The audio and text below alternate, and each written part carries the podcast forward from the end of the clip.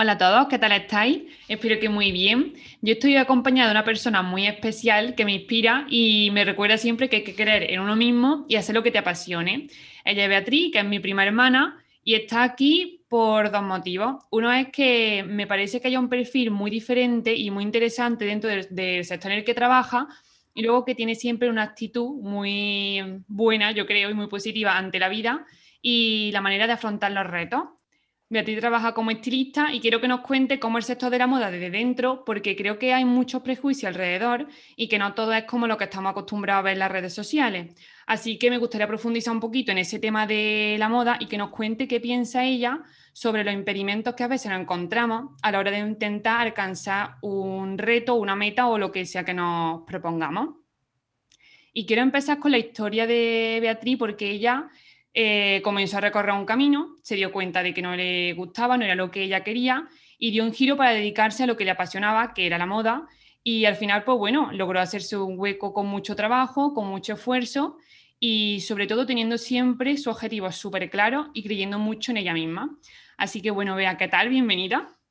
Hola a todos, ¿qué tal? Muchas gracias María José por invitarme a este maravilloso podcast, que la verdad es que estoy encantada de estar aquí y poder compartir mi experiencia y si puede ayudar a los oyentes, pues mucho mejor.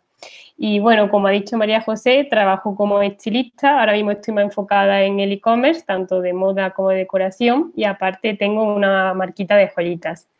Eh, en cuanto a mi formación, en lo que ha contado María José, eh, estudié la carrera de comercio, que la verdad es que no tiene nada que ver con moda, pero desde el segundo año ya sentí que no era mi vocación y la verdad es que no me veía para nada trabajando en lo que estaba aprendiendo porque es que no me motivaba nada. Y de siempre, pues sí que me ha encantado todo lo relacionado con la moda y por eso decidí dar un cambio y enfocando mi futuro en ese sector. Durante la carrera eh, hice un curso de personal shopper y tenía un blog de moda que era un poco como mi motivación para salvarme un poco de lo que estaba estudiando en la carrera, que era como que no tenía ningún sentido. Y en cuanto terminé la carrera, pues me fui a Barcelona, estudié en una escuela de moda un posgrado de estilismo y en verano también estuve en Londres haciendo un curso de cool hunting, que sería Casa Tendencia. Y bueno, a nivel de formación de moda, podemos decir que concentré en un año estos cursos que eran como complementarios. Y es verdad que durante el curso de estilismo, que duraba como solo un año escolar, y además no eran todos los días, pues me hice como un horario para reforzar todo lo que estaba aprendiendo con las recomendaciones que nos daban en clase, porque la verdad es que estaba motivadísima de la vida y además es que me apasionaba todo lo que estaba aprendiendo y tenía como esa necesidad de empaparme de todo y aprovechar el tiempo al 100%, porque siempre pensaba que había gente que había estudiado una carrera y que yo en un año o en el tiempo que tenía quería como aprovecharlo a tope. Claro, exactamente. Y es que es muy importante lo último que has dicho, que mm, cuando intentemos alcanzar nuestro objetivo, que empleemos al 100% los recursos que tengamos y que no nos comparemos con los demás. Porque, bueno, pues tú estudiaste una carrera que al final no estaba para nada enfocada en el mundo de la moda y tú veías que había otras personas que por ahí sí que te llevaban ventaja porque sí que habían estudiado algo relacionado. Pero bueno, pues para ti eso no fue un problema y simplemente dijiste, yo lo que tengo que es tiempo, ¿no? Que era el recurso que yo tenía y que muchas veces no le damos mucho valor, pero el tiempo es un recurso muy importante y, y bueno, ponernos mano a la obra y aprovecharlo al 100% me parece una idea buenísima. Pues sí, exacto. Es que al final, a ver, yo tuve un momento que sí me martirizaba un poco durante la carrera porque decía, jolín, ¿qué estoy haciendo con mi tiempo? No voy a poder recuperarlo. Pero es verdad que luego decidí centrarme en plan, ¿qué puedo hacer ahora mismo? Y voy a hacer aquello que me pueda acercar al objetivo al que quiero llegar. De hecho, mientras estudiaba el, el, curso de estilismo, empecé a trabajar como asistente porque decía, tengo que ir viendo cómo es la realidad del trabajo eh, como estilista y también pues ir trabajando en diferentes áreas de estilismo ha sido la mejor formación o escuela que he podido tener, vaya. Bueno, pues ya que nos, nos contado un poquito sobre su trayectoria y cómo afrontó ella, pues eso, el haber cambiado de carrera y el tener que empezar básicamente de cero a formarse, vamos a hablar un poquito del sector de la moda, a ver cómo es desde dentro, ya que como he comentado al principio, yo tengo bastantes prejuicios y creo que mucha gente también, que yo, bueno, pues lo conozco desde fuera, no trabajo en nada de, desde dentro. Y, y, bueno, pues yo creo que en Instagram, o por lo menos por lo que yo veo en Instagram y en las películas y tal, es una parte como muy frívola y muy superficial.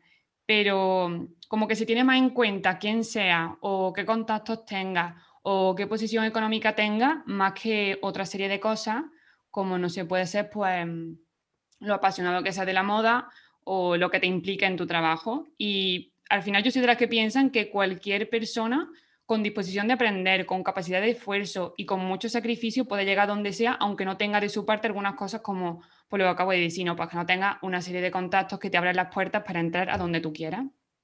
Sí, exacto.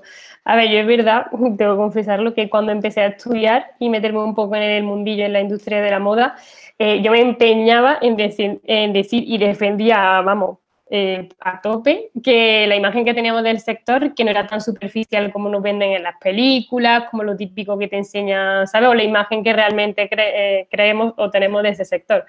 Y a ver, yo creo que en ese momento sí que me ayudó mucho como el yo decir, bueno, no es lo típico que dice, que estoy segura de que el sector no es así. Y a mí me ayudó bastante a no tener prejuicio y decir, venga, sigo para adelante con mis objetivos claros y me da igual un poco esa imagen que hay, no voy a ir con miedo, ¿sabes? A la hora de, de hacer o de actuar como tenga que actuar.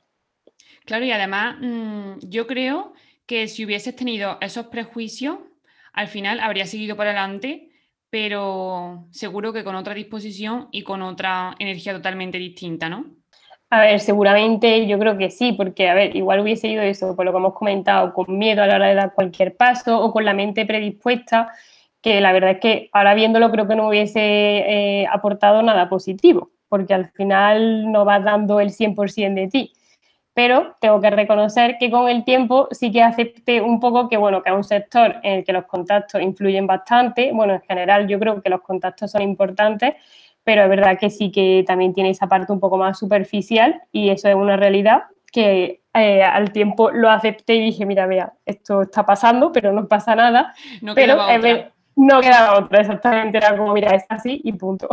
pero es verdad que yo desde mi experiencia he vivido que con tu trabajo, tu actitud y motivación puede hacerte un hueco. Y para mí ha sido como clave el tener claro hacia dónde iba y en ese sentido no dejarme influenciar negativamente pues por los prejuicios que hemos comentado o de ir ya con la mente predispuesta a la hora de tocar alguna puerta, ¿sabes?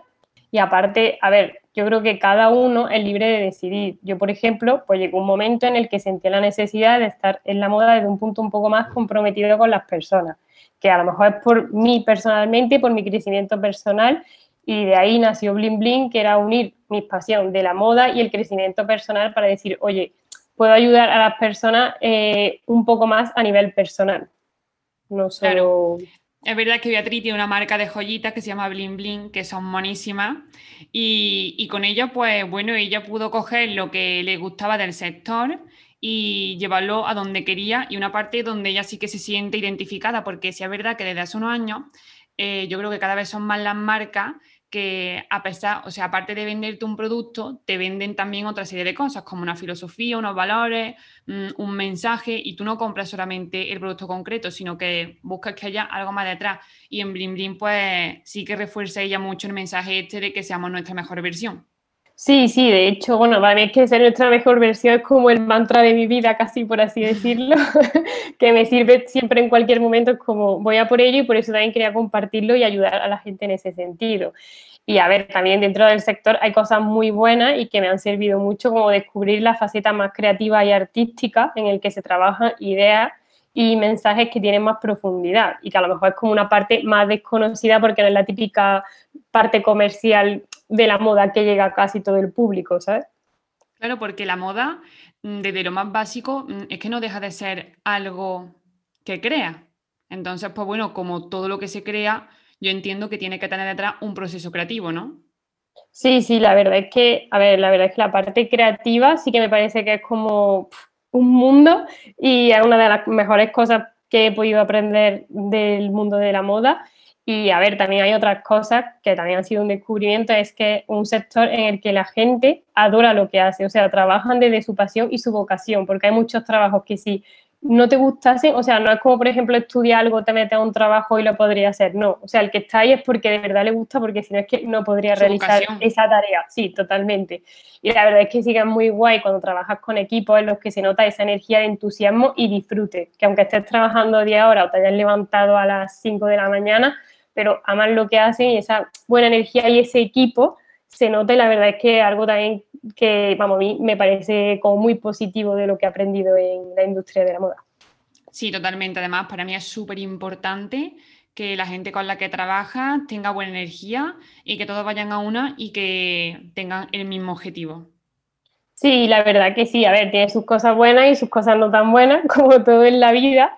Pero vamos, todo depende, yo creo que al final es si decides centrarte en los obstáculos o las oportunidades. Yo personalmente recomendaría a las personas que quieran trabajar en el sector que se centren en lo que de verdad les guste y sobre todo que confíen en ella. O sea, que den lo máximo en cada momento, que no se comparen y sobre todo eso, que se centren en recorrer su propio camino. Exactamente, es que como se suele decir, eh, compite contigo mismo y no con los demás, ¿no? Eso es, hay que ver su propio camino cada persona y ya está. Muy bien, Bea. Pues la verdad que me parece muy interesante eh, esta parte, que también hemos hablado un poco, bueno, pues de valores, de filosofía de vida, de tu filosofía de vida, por así llamarlo. Y yo creo que eso también se puede aplicar a cualquier trabajo que, bueno, pues que vaya por tus objetivos, que emplee los recursos que tengas y que te centres sobre todo en las oportunidades. Y retomando lo que nos contaba de la parte más creativa y desconocida en la moda, ¿cómo es? Pues, a ver, cuando piensa en el sector de la moda, yo creo que solemos pensar en los puestos de trabajo en plan de revistas, marcas, diseñadores, como que es lo típico que nos han enseñado en las películas o como lo más fácil que nos imaginamos. Pero es verdad que hay muchísimos puestos de trabajo que no son tan conocidos y que son súper importantes, como la parte más audiovisual, que tú también lo sabes por la carrera que has estudiado y todos los, claro, y todos los trabajos creativos que hay detrás. Por ejemplo, pues cuando se crea una colección o para producir una campaña, tiene desde la parte creativa que se encargan de crear el concepto y la idea, y luego también están los producers, los realizadores que organizan el equipo de cámara, vídeo, estilismo, maquillaje, luego todo el equipo de postproducción. En fin, son también puestos de trabajo que ahora también se están creando más, yo creo que con el tema de la comunicación, eh, o sea, hay también nuevos como los generadores de contenido, los brand managers, y al final, a ver, yo creo que es un sector muy amplio y de verdad es que hasta que no empecé a trabajar, de verdad que no fui consciente de todos los trabajos que se generan y que no son conocidos y que al final son súper importantes para cualquier cosa sencilla que nos parece y que vemos por la tele o por la revista. O sea, hay un, un equipo enorme detrás. Tiene muchísimo trabajo porque, bueno, es verdad que el público lo que ve, pues toda la parte relacionada con la comunicación, porque yo, por mi carrera, como bien ha dicho, estoy algunas cosillas relacionadas con esto, con, producción audiovisual y tal, y, me sorprendía pues eso, la de gente que hay detrás de cada anuncio, de cada cosa que tú, bueno, pues le da un valor porque te gusta y tal, o, o bueno, lo ves en la tele y dices, es una cosa que está trabajada y tal, pero no sabes hasta qué punto eh, hay gente implicada detrás, que nada es de, esa forma por casualidad, todo está así por algo, todo está súper estudiado y bueno, es verdad que hay mucha parte que no se ve. Eh, por lo menos en este ámbito de la publicidad y tal, y como nos cuentas, pues entiendo que en el de la moda pasa lo mismo. Y mm, en relación al proceso creativo, ¿cómo se trabaja en moda? Porque em, en publicidad yo sí que tengo una idea de cómo se puede trabajar para convertir una idea o un concepto en una campaña. Y recuerdo que en clase profesor nos decía que a la hora de ser creativo, que no existe nada nuevo, que la creatividad es simplemente por unir cosas o ideas o conceptos como nunca antes se habían unido.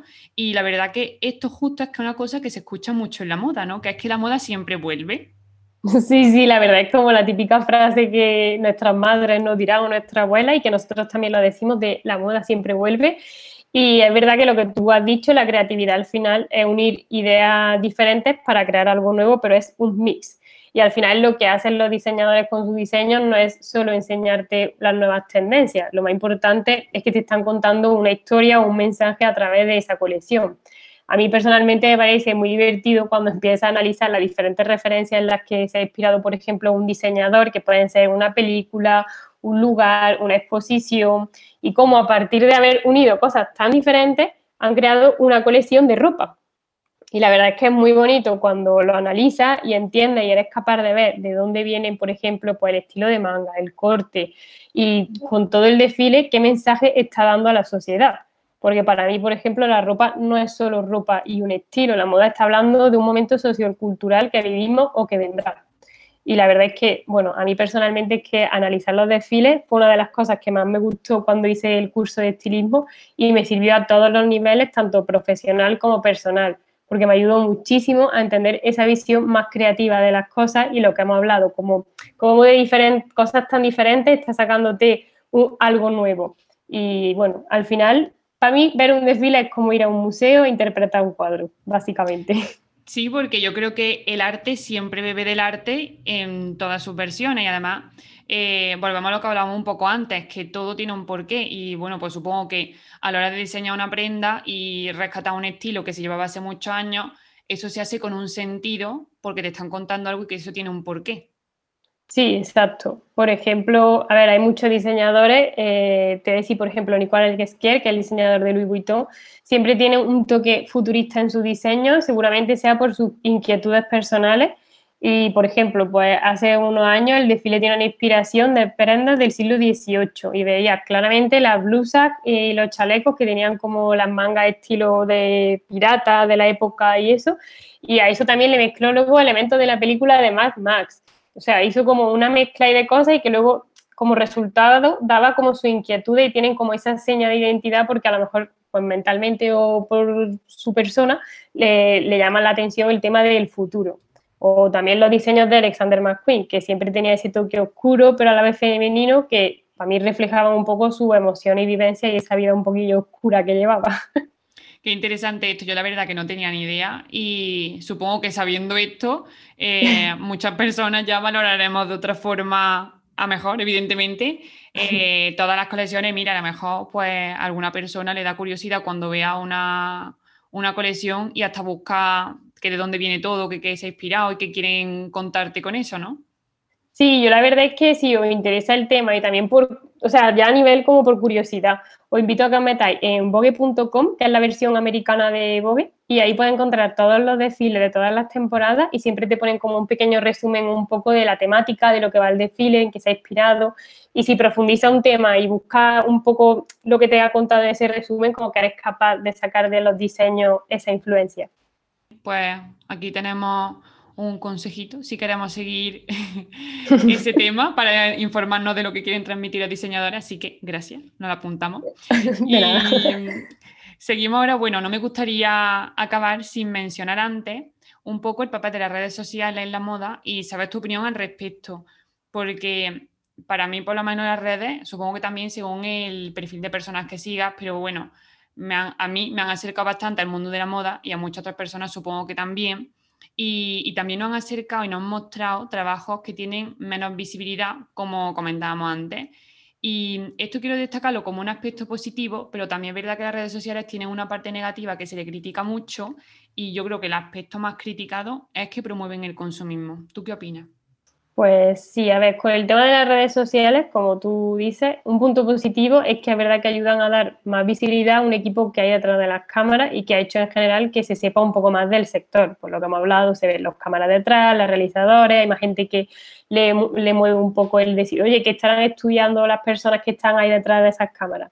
Que eso me parece que también, pues bueno, tener, o sea, darle un poco de más visión al sector. Sí, total. Y un punto negativo es que es verdad que muchas personas interpretan que tienen que copiar pues, la vida que nos enseñan en las redes sociales para ser felices. Y yo creo que tanto en las redes sociales como en la moda, desde mi punto de vista al menos, deberían de ser lugares de inspiración. Yo, por ejemplo, me gusta ver perfiles, pero porque me gusta la fotografía, el contenido, me sirven para coger ideas. Es un poco como lo que, como Pinterest, como usamos Pinterest, que tú al final te metes, ves ideas, pero tampoco es decir, tengo que copiar eso tal cual.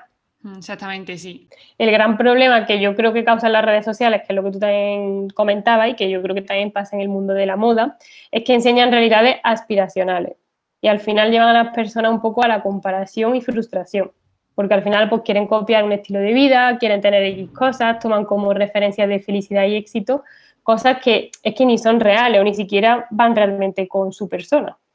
Y yo creo que es verdad que estamos en un momento en el que es muy importante que tomemos conciencia de crear nuestra propia identidad.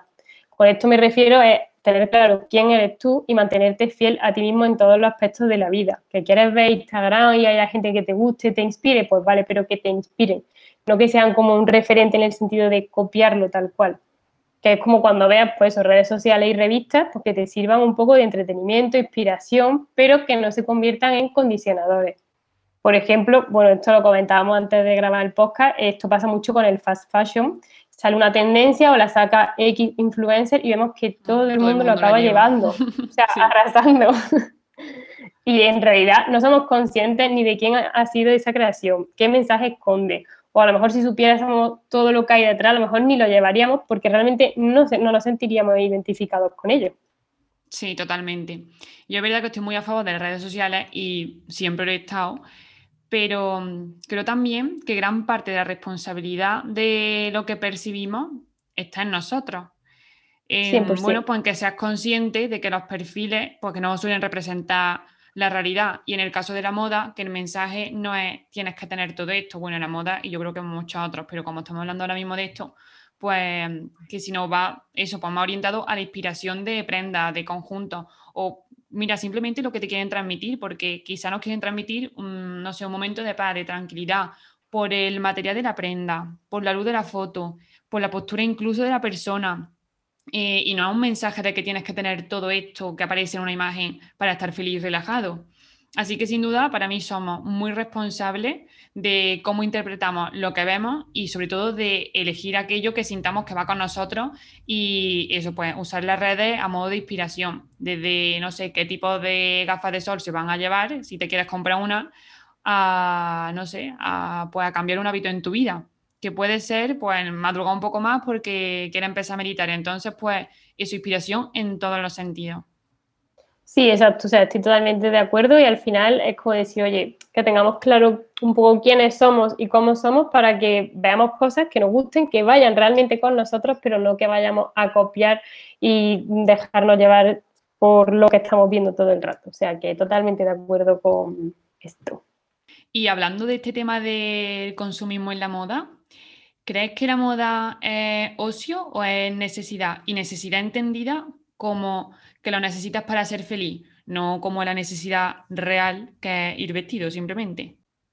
Para mí personalmente la moda es ocio, pero porque algo por lo que disfruto y la verdad es que me lo paso muy bien. Y ojalá fuese ocio para todo el mundo, porque es verdad que cuando se convierte en una necesidad, que lo, lo que comentábamos, significa una dependencia y creo que eh, hay cosas más importantes en la vida como la salud física y mental. Y es verdad que todo este tema sí que creo que está afectando mucho a la sociedad en ese sentido.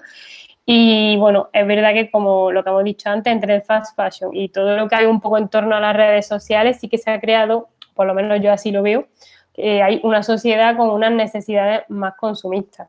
Así que yo animaría a las personas a que usen las redes sociales, las revistas y todo lo que vean a modo externo, que sirvan para inspirarse para sacar siempre su mejor versión y sobre todo para que le ayude como a ser ellas mismas y sacar lo mejor que, de que ellos tienen, pero no intentar copiar ni imitar porque al final eso no nos lleva a ningún bien. Sí, totalmente de acuerdo, Beatriz. Muy bien, me ha gustado mucho. Bueno, pues creo que esta última pregunta es con la que cerramos y me parece buena para dejarla un poco así en el aire también para quien quiera reflexionar un poco en su casa y darle una vuelta a ver qué uso hace de las redes sociales y si se lo quiere plantear, pues eso como fuente de inspiración o bueno, reflexionar un poquito sobre este tema. Y bueno, Bea, pues muchísimas gracias por contarnos tu vida, por contarnos tu profesión y tu forma de ver la vida, de afrontar los retos y de hacer uso de los recursos. Eh, para mí siempre era inspiración, ya lo sabes, y espero que lo seas también para quienes te escuchen. Pues muchísimas gracias a ti, María José, por haberme invitado a tu podcast, que la verdad es que me hacía mucha ilusión pues, poder compartir este ratito de charla contigo. Y bueno, espero también que hayamos podido aportar nuestro granito de arena al oyente y hasta la próxima. Bueno, pues hasta aquí el podcast de hoy. Espero que haya gustado mucho, que os haya hecho reflexionar un poco sobre este tema, para ver la moda también desde una perspectiva más creativa y que las redes sociales sean una inspiración y no una necesidad. Así que hasta el próximo episodio, que la paséis muy muy bien y os mando un beso enorme. Chao.